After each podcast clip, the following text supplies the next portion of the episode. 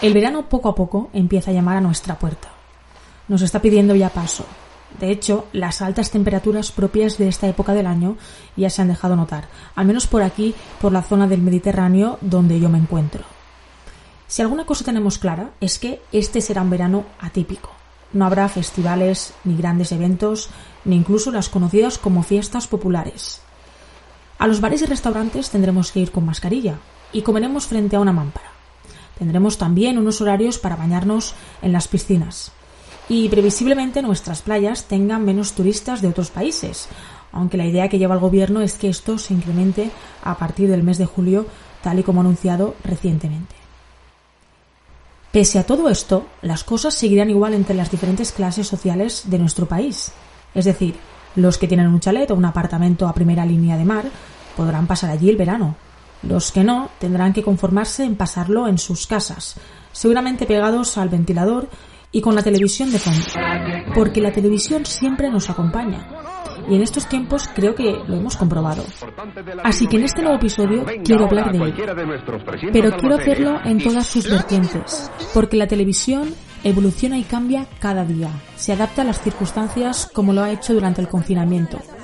La falta de libertad no ha supuesto ningún obstáculo para que programas como Salvados, La Resistencia o El Intermedio siguieran ofreciéndonos su contenido.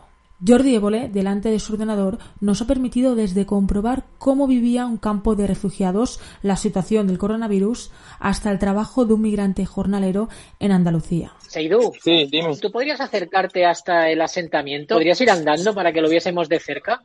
Ya estoy en el camino. Casualmente, en febrero, un relator de la ONU visitó estos asentamientos y dijo lo Sí. siguiente. Las condiciones de los trabajadores migrantes que recogen la fresa en Huelva son peores Sí. que nunca. Como dice una de nuestras entrevistadas de este podcast, la televisión lo es todo. Da igual el soporte. Es decir, no importa que veas los informativos en tu televisor a las 2 o que lo hagas después en tu tablet por la tarde.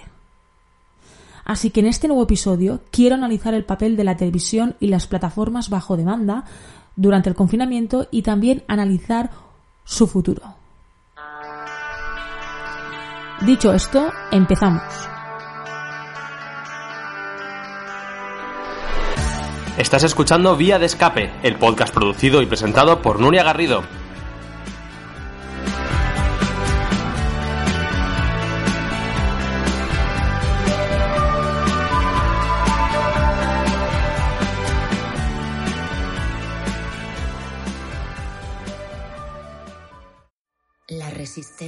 Somos los que aguantamos el encierro.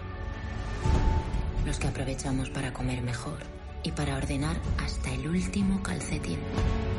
Los que trabajamos desde casa y hacemos mucho, mucho deporte. Los que disfrutamos del tiempo en pareja y leemos un montón de libros. Los que salimos a dar una vuelta a la terraza y paseamos al perro solo cuando lo necesita. Los que explotamos nuestro lado creativo y convertimos la cocina en una pastelería y la habitación en una pista de baile. Resistimos porque cuando salgamos, ay, cuando salgamos, todas las fiestas parecerán de fin de curso.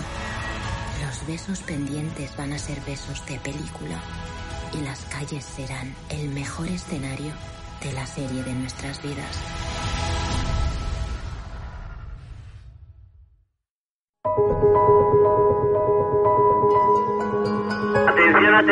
Posible coronavirus. Están trabajando por ti, pero también te necesitan. No vemos a nuestros padres, no abrazamos a nuestros hijos, no besamos a nuestros maridos. Nos encontramos ante una emergencia sanitaria grave. No les falles. Por ti, por ellos, por todos. Seremos mejores después de esto. Quédate en casa. Radio Televisión Española.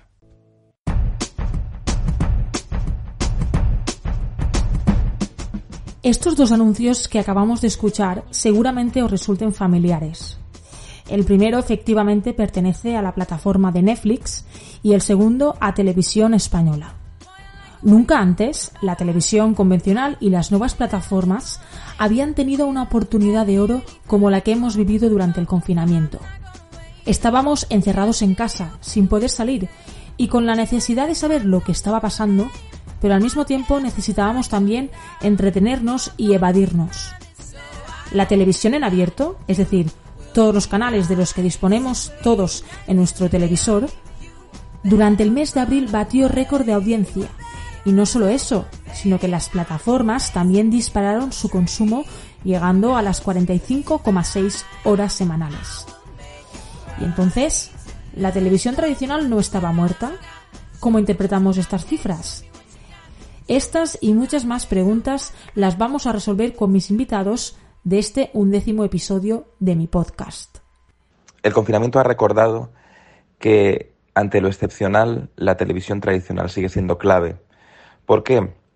Porque mientras que las plataformas bajo demanda nos invitan a evadirnos y se suelen consumir en momentos que queremos desconectar del todo, por ejemplo, por eso Netflix lanza series, eh, grandes series en verano, cuando la televisión tradicional bajaba la guardia de grandes estrenos porque el público dejaba de consumir eh, tanta, tanta televisión. Bueno, pues la, la televisión tradicional, ante lo excepcional y ante el directo, sigue siendo poderosa.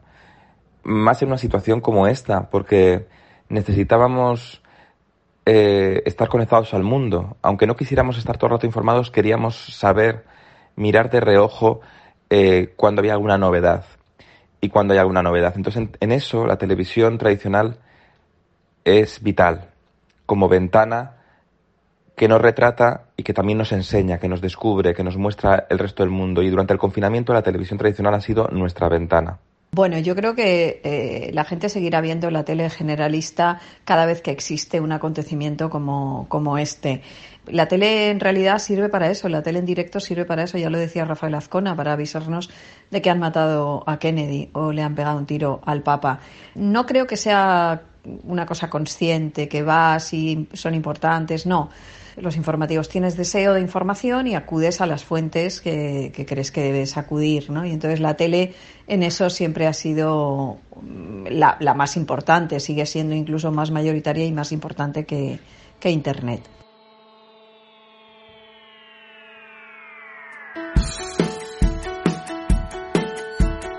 Borja Terán y Mariola Cubéis son las voces que acabamos de escuchar respectivamente. Los dos son periodistas, devoran la televisión y la analizan. Terán es autor también del libro Tele y también escribe artículos para el periódico La Información. Por otra parte, Cubéis participa en distintos medios de comunicación donde analiza el papel de la televisión, como por ejemplo La ventana de la cadena SER. Con ellos dos vamos a intentar desgranar el papel que ha jugado la televisión y las plataformas durante los dos meses de confinamiento estricto que hemos tenido.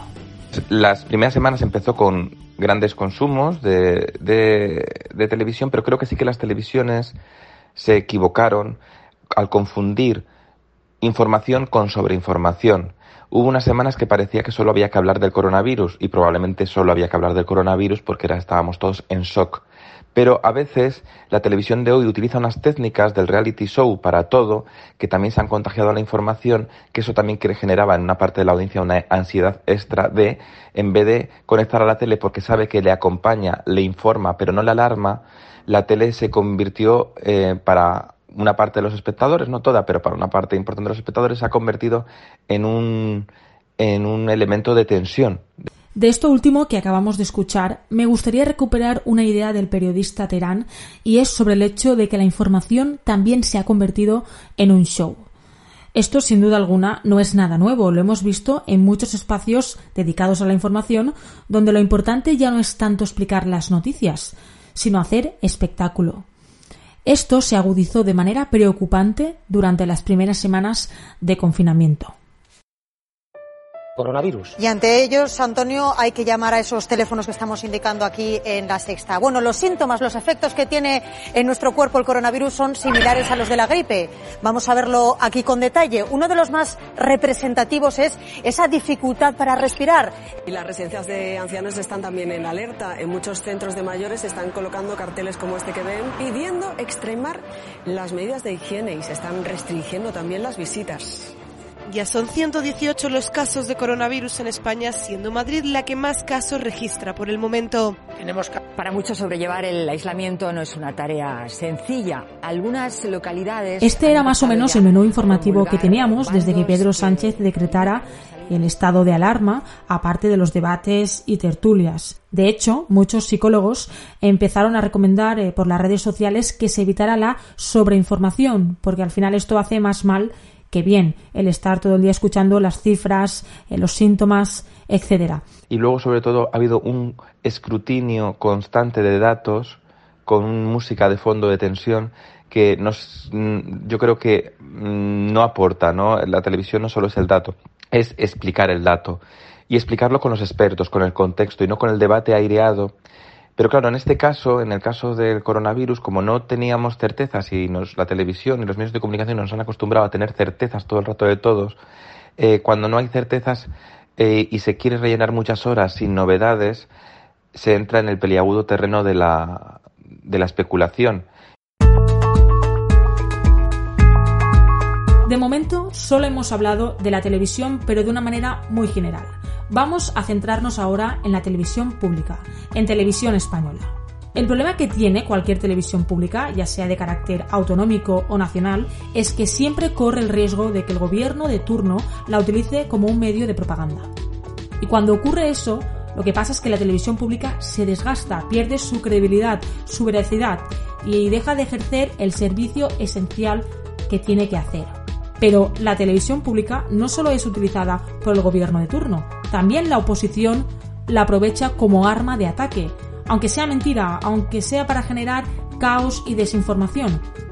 Durante este confinamiento es lo que han estado haciendo el PP, Ciudadanos y Vox, acusar a Televisión Española de estar manipulando la información. Por ejemplo, una de las últimas acusaciones del Partido Popular contra Televisión Española se ha conocido precisamente esta semana. El Partido Popular ha acusado a Televisión Española de adoctrinar a través de formatos como Operación Triunfo y Cuéntame cómo pasó. Se da la casualidad de que he visto tanto Cuéntame cómo pasó como Operación Triunfo, pero no he visto una gala o un capítulo, no, no, he visto Cuéntame cómo pasó prácticamente todas las temporadas y también he visto las tres últimas ediciones de Operación Triunfo. Yo la verdad es que no he percibido ningún tipo de adoctrinamiento, pero para salir de dudas es tan fácil como ver este tipo de programas y podrás comprender si las acusaciones del Partido Popular tienen alguna solidez. Dicho esto, vamos ahora a centrarnos en cómo ha actuado Televisión Española en cuanto a los informativos, en cuanto a su programación durante los meses de confinamiento.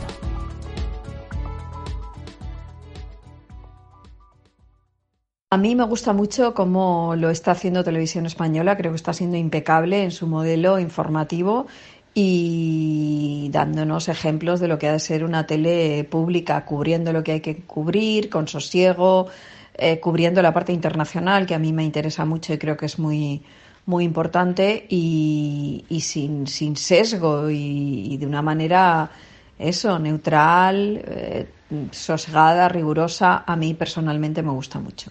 Televisión Española tenía una gran oportunidad para durante el confinamiento recuperar su imagen de gran servicio público, de gran televisión, de la televisión con más medios, de la televisión pegada a la, a la, actualidad, pero también la televisión que acompaña, y Televisión Española se ha olvidado de acompañar por completo. No ha articulado una programación que, incluso recuperando archivo de, de, de, la, de, la, historia de la cadena pública, no ha recuperado una programación de unir a la familia frente al televisor. De repente Televisión Española se ha convertido en un altavoz de ruedas de prensa. Incluso programas que podían haber crecido mucho durante el confinamiento porque acompañan y dan una mirada calmada, diferente, que era necesaria en tiempos de, alarma, una mirada calmada, reposada, como el programa de Máximo Huerta a partir de hoy, se retira. Se retira para dar eh, la, la, las ruedas de prensa, que las tiene que dar. Pero claro, Televisión Española se olvida que tiene que dar las ruedas de prensa, por supuesto, pero quizás eh, tiene otro canal para dar las ruedas de prensa, que es el canal 24 horas. Eh, no, la 1, a veces se confunde que la 1 tiene que ser el canal 24 horas, no. Eh, la televisión, si Televisión Española quiere perdurar y quiere hacer un servicio público, es tan importante el canal 24 horas como la 1 complementarios. Es decir, la 1 es un canal generalista que tiene que aportar diversidad de autores y diversidad de miradas, no solo con pluralidad informativa, también con tan importante pluralidad creativa. Y eso ahora mismo en televisión española no hay, no ha habido. Se ha apostado mucho por prime times grandes eh, como Masterchef, que oye, que está muy bien, Operación Triunfo, pero eh, una televisión sin un daytime, sin una programación diaria fuerte, que tenga entidad de marca, es invisible y es lo que le está pasando a la televisión española, es completamente invisible. Como veis, la actuación de televisión española suscita diferentes opiniones. Por una parte tenemos eh, la opinión de Cubase, quien sobre todo aplaude la manera en la que se han hecho los informativos, apostando sobre todo, por ejemplo, de la información internacional tan necesaria durante estos días, porque mirar lo que estaba pasando, eh, tanto a Estados Unidos como a nuestros países vecinos, las medidas que estaban tomando, eran importantísimas. Y también teniendo en cuenta que al final vivimos en un mundo globalizado donde hay españoles por todo el mundo que también necesitan esta información. Y por otra parte tenemos eh, una postura más crítica, la de Borja Terán. Borja Terán sobre todo se centra en la oportunidad que ha perdido Televisión Española de explotar al máximo diferentes programas de diferente tono durante el confinamiento que también era necesario en esos días en los que estábamos encerrados y en los que quizás tanta información y además muchas veces sin explicar no nos hace bien. Y el problema es que no se han explicado las ruedas de prensa. El periodismo eh, no solo es, es, dar la rueda de prensa y luego eh, y luego pues resumirla. Bueno, hay que, hay que explicarla también, ¿no? Hay que elaborarla. Vamos ahora a seguir hablando de la televisión pública, pero con una nueva entrevistada. Gràcies, Pere, amics del cavall. Eh? Eh, abans he comentat aquest titular, esperançador, optimista, volia apuntar la nostra metgessa Marta López alguna coseta més. Eh, el titular era el següent, l'OMS troba improbable una segona onada important. Com dèiem, Seguro que muchos ya la habéis identificado. Efectivamente es la presentadora valenciana Carolina Ferre.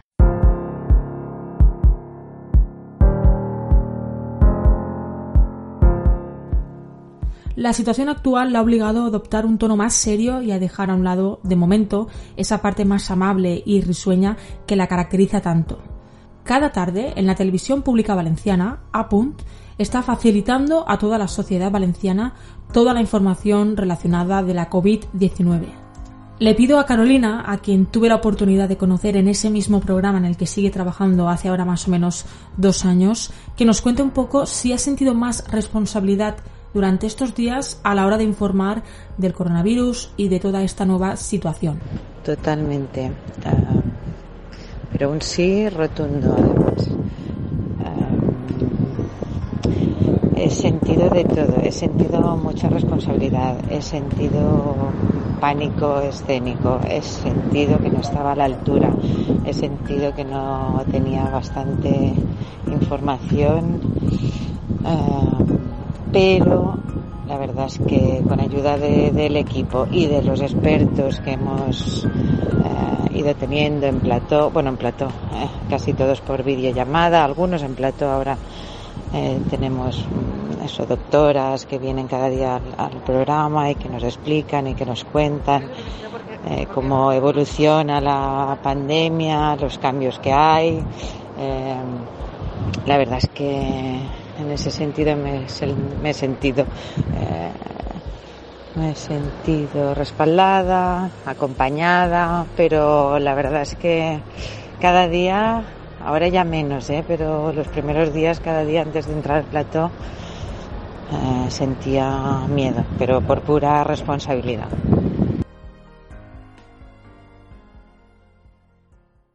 ¿Y cómo se ha informado Carolina Ferre durante el confinamiento?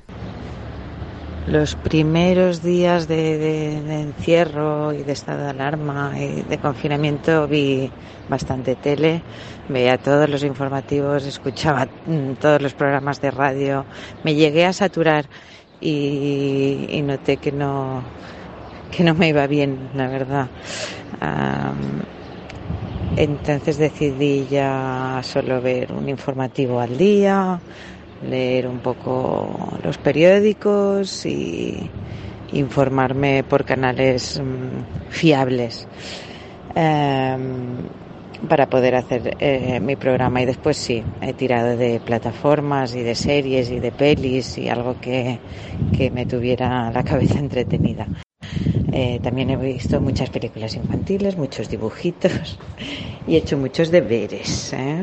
Ya sabes que tengo tres hijos y eso también ha ocupado gran parte de, de mi tiempo. Y por último, le pido que me diga cuál ha sido la película o la ficción que más le ha marcado durante el confinamiento. Si tuviera que destacarte una, unas, eh, te destacaré una película que además no sé si fue muy apropiada de ver, pero que sigo pensando en ella, no me la quito de la cabeza. Y es una película española de, de la Torre, um, que es El Hoyo. El Hoyo. Para nada pensaba que iba por que, que, que tenía esa temática no, no, me imaginaba para nada cómo sería eh, la película me sorprendió en todo es espectacular me encanta pero es verdad que, que produce un agobio y una claustrofobia que igual no era el mejor momento pero sí mmm, si la pregunta es qué peli te ha marcado el hoyo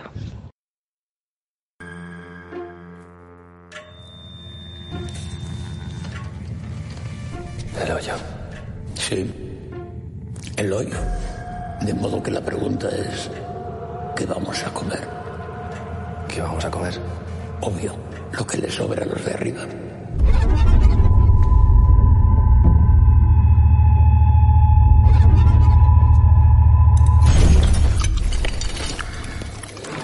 Bueno, yo también he sido otra de esas personas que ha visto El Hoyo durante el confinamiento. Es una película española que, por si no lo sabéis, la tenéis disponible en, en, Netflix y es una película española que te sorprende muchísimo, que no, no sabes muy bien cuál va a ser el argumento principal de la, de la película y creo que aunque, aunque era bastante duro ver la película durante las semanas de, de encierro, de alguna manera siempre empatizas con, la, con los personajes y te ayuda a comprender y a valorar, por ejemplo, entre otros aspectos, eh, valores como la, la libertad.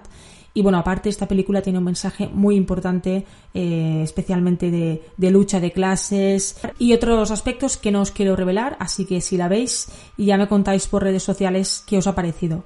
Y hablando de ficción, hablando de series, vamos a entrar ya en el último tramo de este episodio y además con un nuevo entrevistado.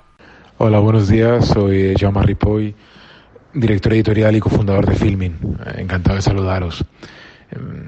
Sobre la pregunta de qué papel diría que, ha jugado Filming durante este confinamiento, pues espero que el de, de compañía, ¿no? El de acompañar a, los espectadores que, que han, nos han dado su confianza y han utilizado la plataforma pues para desconectar de la realidad, para, para recordar películas que les gustaban, para descubrir nuevas películas, nuevas series, engancharse a nuevas series. Eh, y un poco es esa idea, ¿no? Establecer complicidades con los espectadores y participar o acompañarlos o ayudarlos en estas semanas, en, la medida en que la ficción o el documental puede hacerlo. Y esperamos haber respondido tecnológicamente al reto de tener los nuevos suscriptores y los nuevos visionados y, y un poco haber satisfecho o seguir satisfaciendo las expectativas de, de aquellos que, repito, confían en, en la plataforma.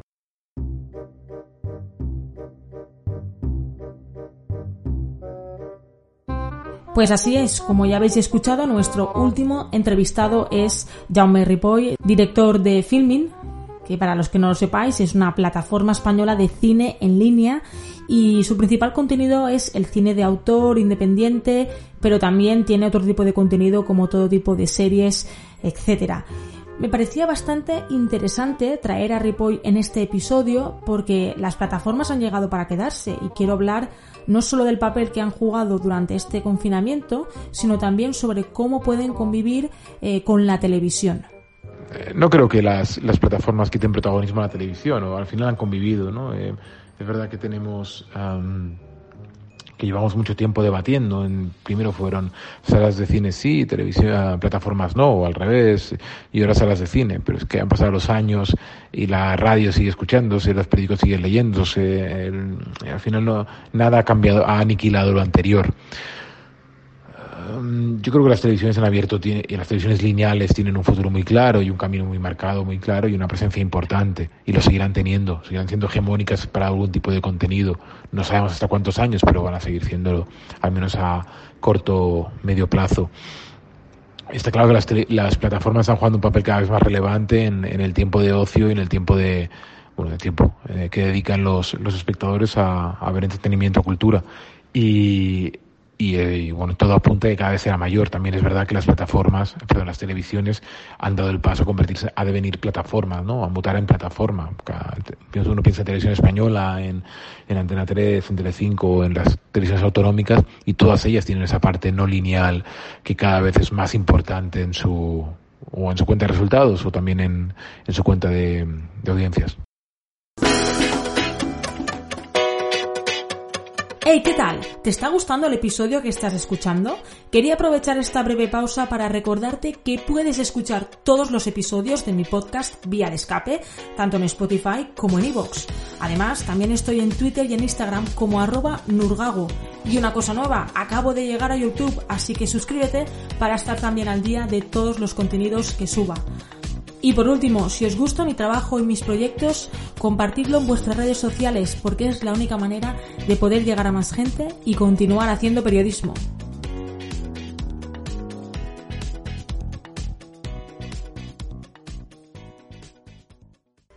Vamos a seguir hablando de plataformas como lo estábamos haciendo en los últimos minutos y ahora creo que es importante escuchar el siguiente corte de voz también de, nuestro anterior entrevistado, Borja Terán, que reflexiona sobre el papel de las plataformas. Entonces, eh, al final Netflix y HBO son un negocio que tienen una industria, eh, bueno, en expansión, pero eh, no pueden competir con los programas en directo, con las series que nos hablan de nosotros mismos más arriesgadas. Es decir, eh, eso lo tendrá que hacer nuestra televisión nacional. Y si no, va a ser, vamos a tener un, una merma de nuestra diversidad. Ya la estamos teniendo, de hecho. Aunque creamos que estamos en el boom de las series, no, no, no tenemos tanta diversidad de contenidos audiovisuales como en otras épocas. Eso es así. Así que sí, son complementarias totalmente y son complementarias también porque no compiten con, eh, con, la información en directo, con el entretenimiento en directo, con, con lo cercano, con lo próximo, con lo que nos hace únicos. Y por último, le pido a Ripoy que me cuente si han notado un crecimiento significativo de usuarios de, de filming, especialmente durante el, el, confinamiento, y también que me destaque cuáles han sido las series o películas más vistas. El crecimiento en filming eras en filming y en el resto de plataformas, diría yo, eras importante en los últimos meses. Eh, tened en cuenta que, por ejemplo, nosotros en febrero estrenamos Parásitos, a pocos días después de ganar el, el Oscar a la mejor película, y, de alguna manera eso se notó, se notó bastante. Eh, yo creo que sí se ha notado un crecimiento de espectadores mmm, inferior al crecimiento de visionados que hemos tenido, que sí, sí, ahí ha habido un crecimiento exponencial, llamémoslo así. También es cierto que las últimas semanas el desconfinamiento ha, bueno, se ha notado, ¿no? Que uno pues tiene menos, uh, tiene menos impacto de lo que, de lo que tenían antes.